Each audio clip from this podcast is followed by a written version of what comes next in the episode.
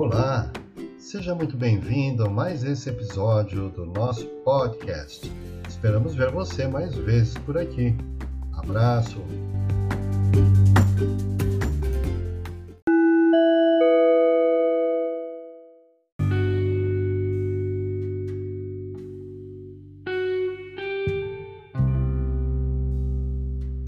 Vamos iniciar então. Hoje nós vamos fazer, como dissemos, a homenagem a Hermínio Correia de Miranda, conhecido também só como Hermínio de Miranda. Então nós estamos aqui iniciando a nossa é, homenagem, lembrando que Hermínio de Miranda, é, sem dúvida, foi um dos principais escritores espíritas dos últimos tempos. E ele traz uma história e uma produção de livros muito interessantes e que nós vamos aqui abordar.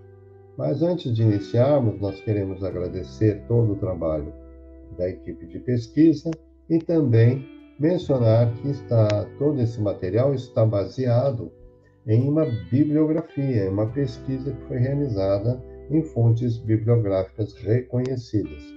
Então, nós consultamos a Spiritnet da FEB, Federação Espírita Brasileira, a, a, o site da, do Centro Espírita Seara de Jesus, em Osasco, que tem a biografia de Hermínio Miranda, também o site da Federação Espírita do Paraná e a Wikipédia, que também aparece toda vez. Muito bem, vamos iniciar então falando de Hermínio Correia de Miranda.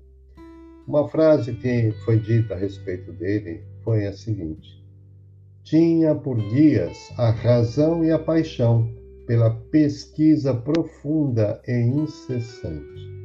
Vocês vão perceber aqui na leitura e na homenagem que Ele é um espírito altamente curioso, pesquisador, aprofundando conhecimentos e, e registrando esses conhecimentos. Por isso, essa obra profícua que ele tem muito baseada na sua experiência de vida, nos trabalhos que ele realizou, nas pesquisas que ele realizou.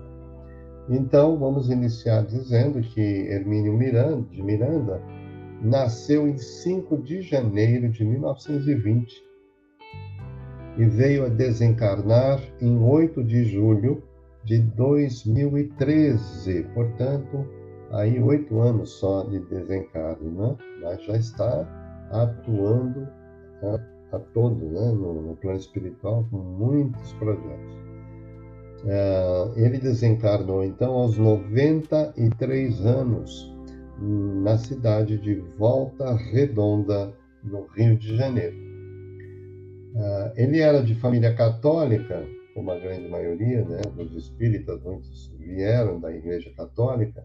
Ele era da família, família católica, portanto, contava uh, que sua mãe era mulher muito sensata e criou os filhos todos dentro da igreja, ou seja, dentro dos ensinamentos da igreja.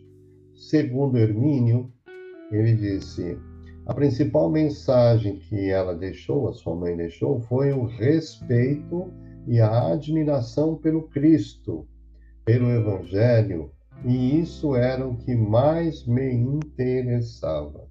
Então, independentemente de religião, de rótulo, de título, o, essencial esta mãe passou que era admiração e respeito pelo Cristo, fazendo isso através dos meios que ela dispunha à época. Não? É?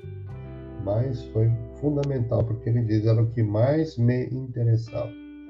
Hermínio, desde a juventude, tinha muitos, muita sede de conhecimentos e lia tudo que aparecia, lia de tudo, de tudo. Tinha uma curiosidade imensa. Em especial, atraíam, o atraíam a filosofia de Arthur Schopenhauer e o teatro de William Shakespeare. São leituras é, muito densas. Né? Schopenhauer, um, um filósofo bastante denso, precisa ter toda uma estrutura para entender e ler direitinho. Né? E ele gostava dessa, desse tipo de leitura.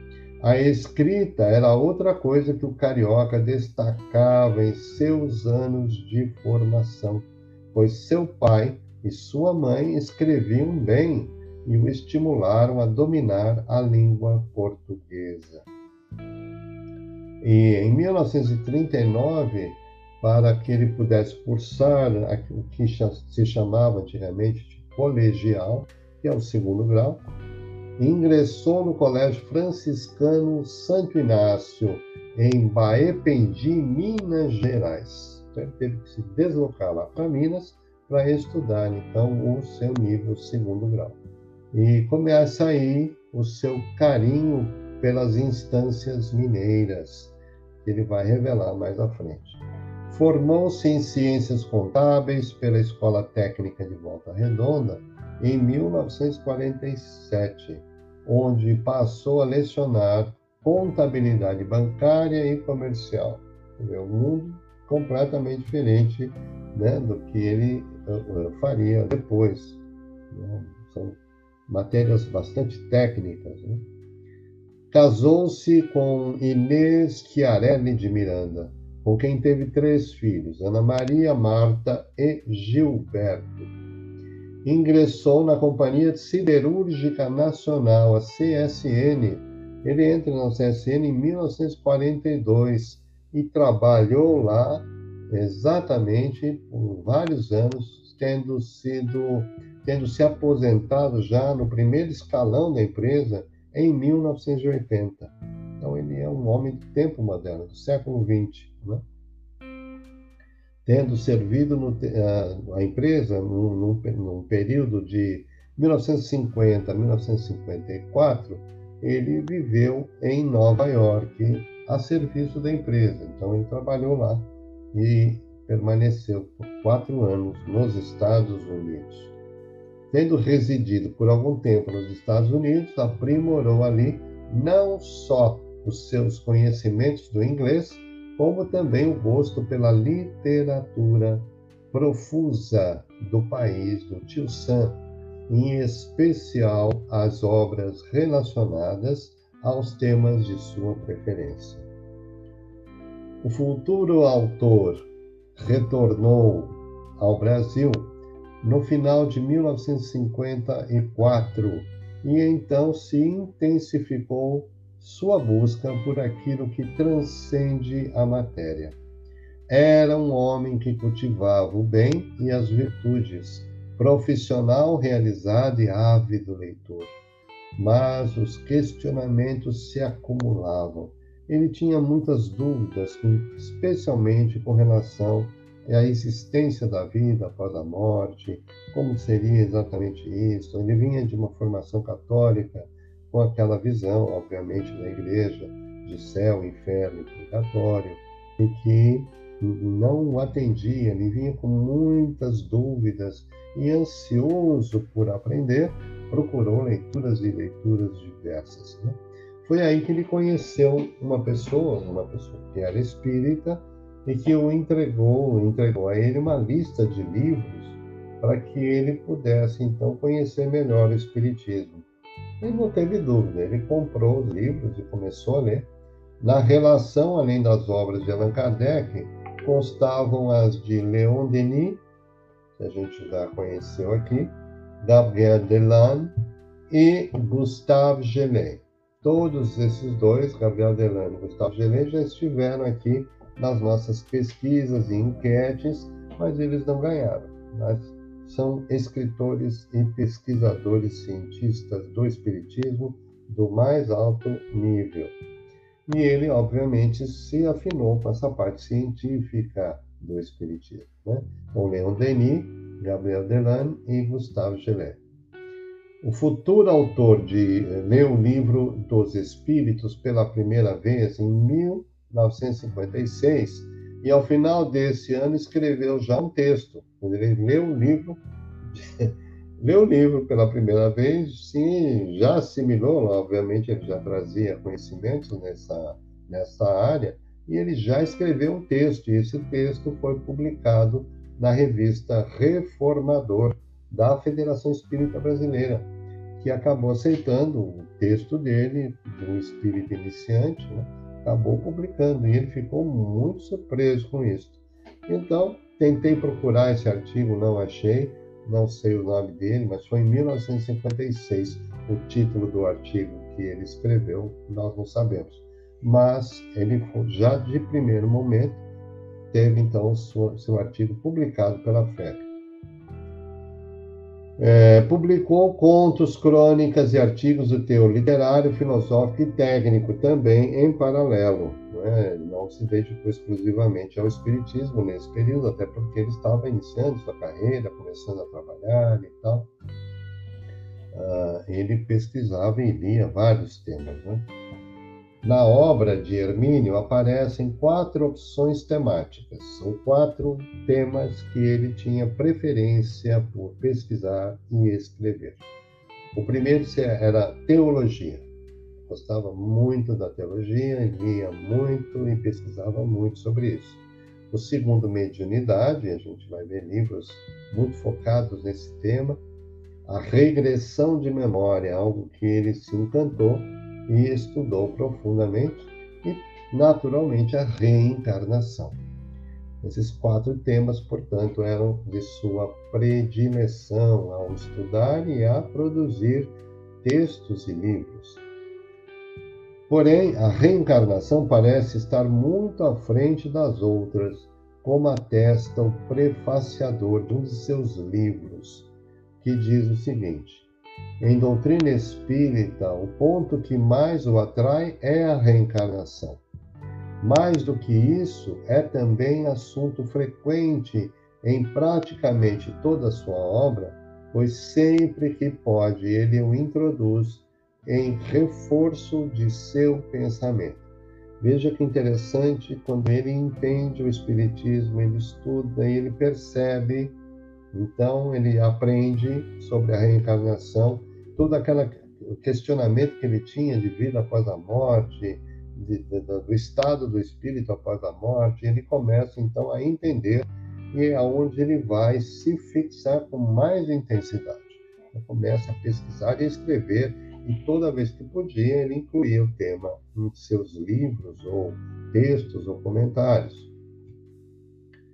É, Hermínio aproximou-se do Espiritismo por curiosidade e principalmente pela insatisfação com a falta de respostas das religiões, não só da Igreja Católica, ele é, pesquisou as religiões e ele não conseguia achar algo que lhe satisfizesse. Portanto, ele é, aproxima-se do Espiritismo mais por curiosidade, mas deixa eu ver o que esta outra religião tem a dizer, alguma coisa se tem alguma coisa a me dizer. E aí ele descobre algo que o encantou e onde ele permaneceu até o seu desencarne. Uh, ele se torna espírita em 1957 e já nesse mesmo ano ele produz uma primeira obra. Né? Ele já começa a escrever a sua primeira obra. Chama-se Os Procuradores de Deus. É um estudo de natureza filosófica acerca do problema da vida e da morte, e que foi lançado em março de 1967 pela edição Calvário. Então veja, em 1967 já sai o primeiro livro dele, né? Os Procuradores de Deus, os que procuram Deus de alguma forma. E vai tratar exatamente desta ideia do a vida e a morte é um estudo de natureza filosófica. Autor de mais de 40 livros, dentre eles diversos clássicos da literatura espírita, como Diálogo com as Sombras. E aqui eu tenho um exemplar para mostrar para vocês. Graças a Deus, é um livrinho mais antigo, mas muito querido. Né? É, Diálogo com as Sombras, onde ele tem aqui teoria e prática da doutrinação. São exercícios, são trabalhos mediúnicos, onde ele fazia o papel do doutrinador, anotava o que os espíritos falavam e ele foi desenvolvendo, então criou este livro que é uma base de estudo séria e sólida sobre mediunidade e sobre os processos de desobsessão. Diálogo com as Sombras. Também tem Diversidade dos Carismas. A Diversidade dos Carismas, aqui, né? também um livro bastante importante, que é a Teoria e Prática da Mediunidade. Aqui também temos esse livro. E mais um, Nossos Filhos São Espíritos. Achei muito interessante, eu não li esse livro.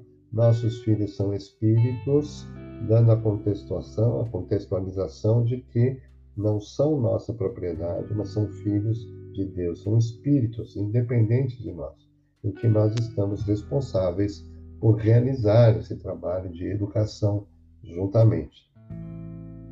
E nesses livros todos, ele chegou a vender mais de 1 milhão e 400 mil exemplares. Isso alguns anos atrás, né? 20, 20 e poucos anos atrás. Então era um grande desafio e foi um grande, uma grande realização. A parte de seus direitos autorais foram cedidas, ou foi cedida, na verdade, a instituições filantrópicas. Uma grande parte desses direitos foi cedida, então, a instituições filantrópicas. Uh, ele, dialogando por décadas com espíritos, suas obras relatam vivências, fatos e casos reais, a exemplo da singular coleção Histórias que os Espíritos Contaram. Então, como eu disse, ele fazia muita prática, que é muita, uma reunião é, que ele, ele fazia com poucas pessoas escolhidas e que ali fazia seus estudos, as pesquisas e aprofundava os temas. Ele era, ele era um pesquisador do tipo Hernani Guimarães Andrade. Nós já estudamos Hernani aqui, o pesquisador, o cientista, né? Ele era do tipo assim do, do Hernani, enquanto este se preocupava com a análise dos fatos e seus detalhes comprováveis quando tratava da reencarnação. Hermínio se valia atualmente de pesquisa biográfica com apoio em bibliografia consistente em que estão presentes, inclusive, obras de história, a sua vasta produção literária inclui ainda obras que tratam do tempo, de regressão de memória, de autismo, de múltiplas personalidades, dos eh, primórdios do cristianismo, que são assuntos que atiçaram sua inesgotável curiosidade. Ao lado de sua farta produção na linha da reencarnação, Hermínio revela-se igualmente interessado nos fatos mediúnicos, privilegiado que foi pela convivência com alguns médios férteis em material de análise. Um dado curioso da vida de Hermínio é de que ele nunca frequentou um centro espírita. É bem interessante isso, né? Quer dizer, ele não era um frequentador de centro espírita, ele tinha um grupo dele, o trabalho dele, e fazia as pesquisas junto a médiums que eram produtores e eram reconhecidos, mas ele mesmo nunca frequentou um centro espírita. Com o passar dos anos, ele tornou-se um experimentado magnetizador e o trabalho mediúnico surgiu em decorrência disso sendo uma das maiores autoridades em mediunidade e regressão de memória. É, é importante gente, por que está aí essa curiosidade, né? Porque não é o centro espírita que faz o espírita.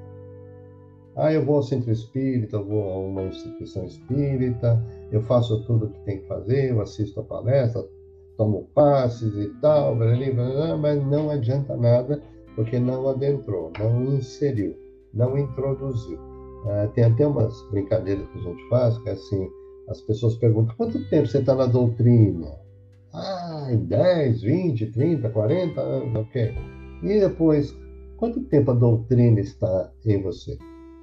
Essa é uma pergunta importante, porque não quer dizer que eu esteja na doutrina que a doutrina esteja em mim. Não? vai, isso vai ser percebido pelas ações, pela mudança, pelo esforço de modificação que nós realizamos. Então, não é tempo no Espiritismo que conta, como não é em lugar nenhum, não é? lugar nenhum. O que conta não é a quantidade de tempo, é a qualidade do que se produz nesse tempo. Então, ele era exatamente assim. Ele fazia um trabalho distante até desse movimento espírita, mas realizava muita coisa no campo da pesquisa científica. Sempre se reuniu em grupos pequenos, de no máximo seis pessoas, juntamente com outro grande espírita, Deolindo Amorim, que foi seu amigo por muitos anos. É, por orientação do mentor espiritual do grupo, Hermínio foi designado como doutrinador das entidades desequilibradas que se apresentavam. Então, se fazia exercícios, fazia trabalhos mediúnicos de desobsessão, e ele foi indicado para ser o orientador doutrinário, como nós chamamos hoje. Esse trabalho, desempenhado por 28 anos, deu origem à coleção chamada Histórias que os Espíritos Contaram. Então, são, é o registro, são vários volumes que registraram, então, o que os Espíritos disseram nessas eh, sessões de desobsessão. Além de Diálogo com as Sombras, que eu já mencionei, e um outro que é Eu Sou Camille de Moulin, que é um livro que representa a inquestionável confirmação da reencarnação, evidenciada numa contundente pesquisa científica através do fenômeno da regressão de memória. A experiência se propõe a provar que o jornalista Luciano dos Anjos é a reencarnação de Camille Desmoulins, também jornalista e personagem representativo da Revolução Francesa. Mais aí informações sobre a pesquisa que ele realizou. Nestas obras, Hermínio trabalhava com a regressão de memória nos espíritos manifestantes. É interessante porque médium, através da psicofonia, né, conecta-se conecta com o espírito ele começa a dar a manifestação e aí, por um exercício e por indução, ele, como magnetizador que foi, tenha então toda uma condição de fazer com que o espírito pudesse fazer essa regressão de memória. Isso ajudava muito no processo do esclarecimento. Muito importante nesse momento. Então ele fazia a regressão de memória nos espíritos manifestantes. Esta relação íntima com o plano invisível, que o autor diz ter durado algumas décadas, principiou por uma constatação. Foi um, um momento que ele, conversando, ele percebeu. Ao iniciar-se a tarefa, o conceito que eu formulava acerca dos espíritos era um dos livros que estudara durante o período de instrução e formação. Para mim, seriam entidades que, de certa forma, transcendiam a condição humana, quase como abstrações vivas, situadas numa dimensão que meus sentidos não alcançavam. Como muita gente ainda tem essa sensação, parece que o espírito é algo assim do outro mundo. Literalmente. Né? É, parece que é assim, especial. Ah, Deus, nossa, hein? esse espírito, é espírito, parece que é uma coisa já ah, fora. Aí ele vai dizer que a constatação que ele fez foi a seguinte: na, mas não eram nada disso. Os espíritos são gente como a gente.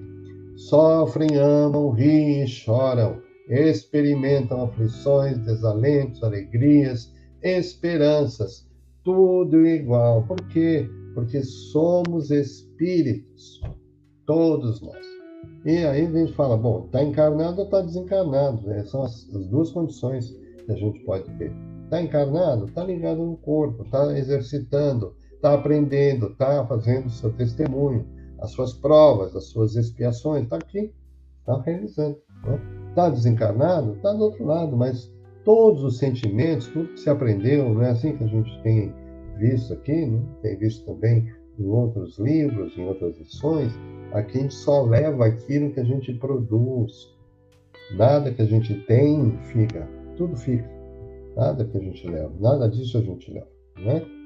Então a gente tem que prestar atenção nessa constatação do Hermínio, dizendo que o espírito é gente como a gente. E achei bem importante essa mensagem.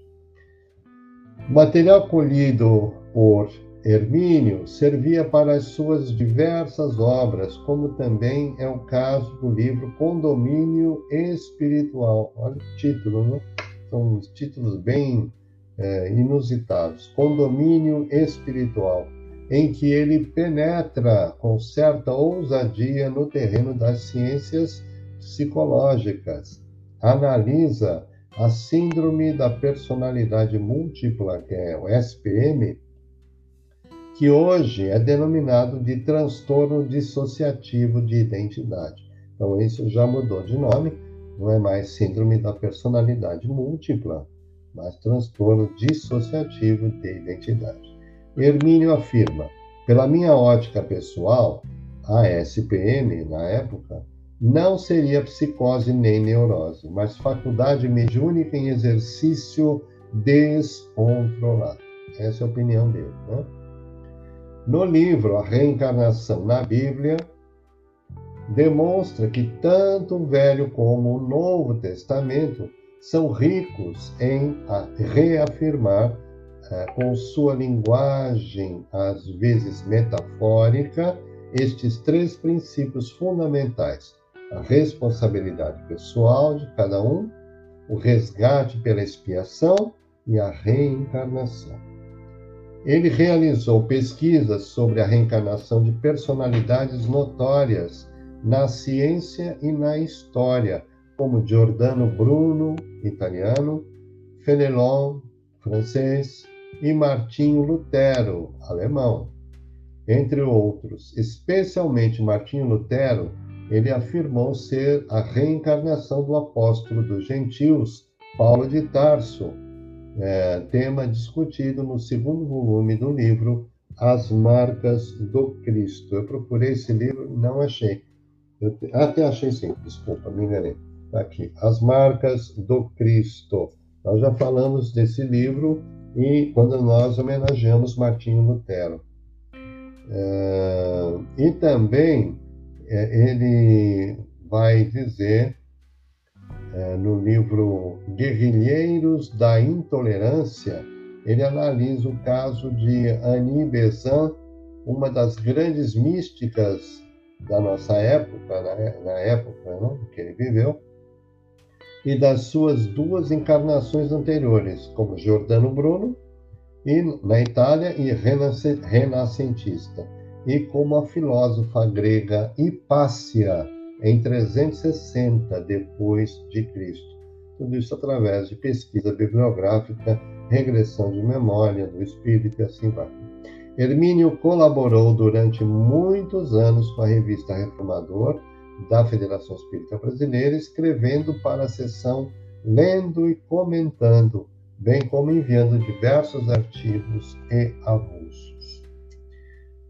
Hermínio deixou como legado um vasto material de estudo que revela, sobretudo, o seu exemplo inspirador para os estudiosos do presente e do futuro que nós possamos agora agradecer a todo esse trabalho que a gente sequer conseguiu chegar perto nesses poucos minutos, nesse texto preparado, porque é muita coisa para falar.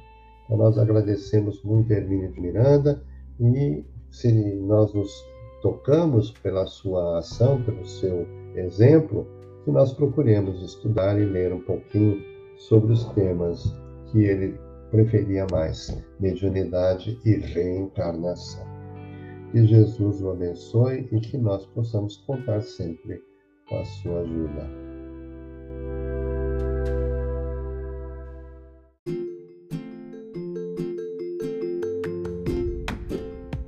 Obrigado por acompanhar mais esse episódio. Esperamos ver você mais vezes por aqui. Até mais.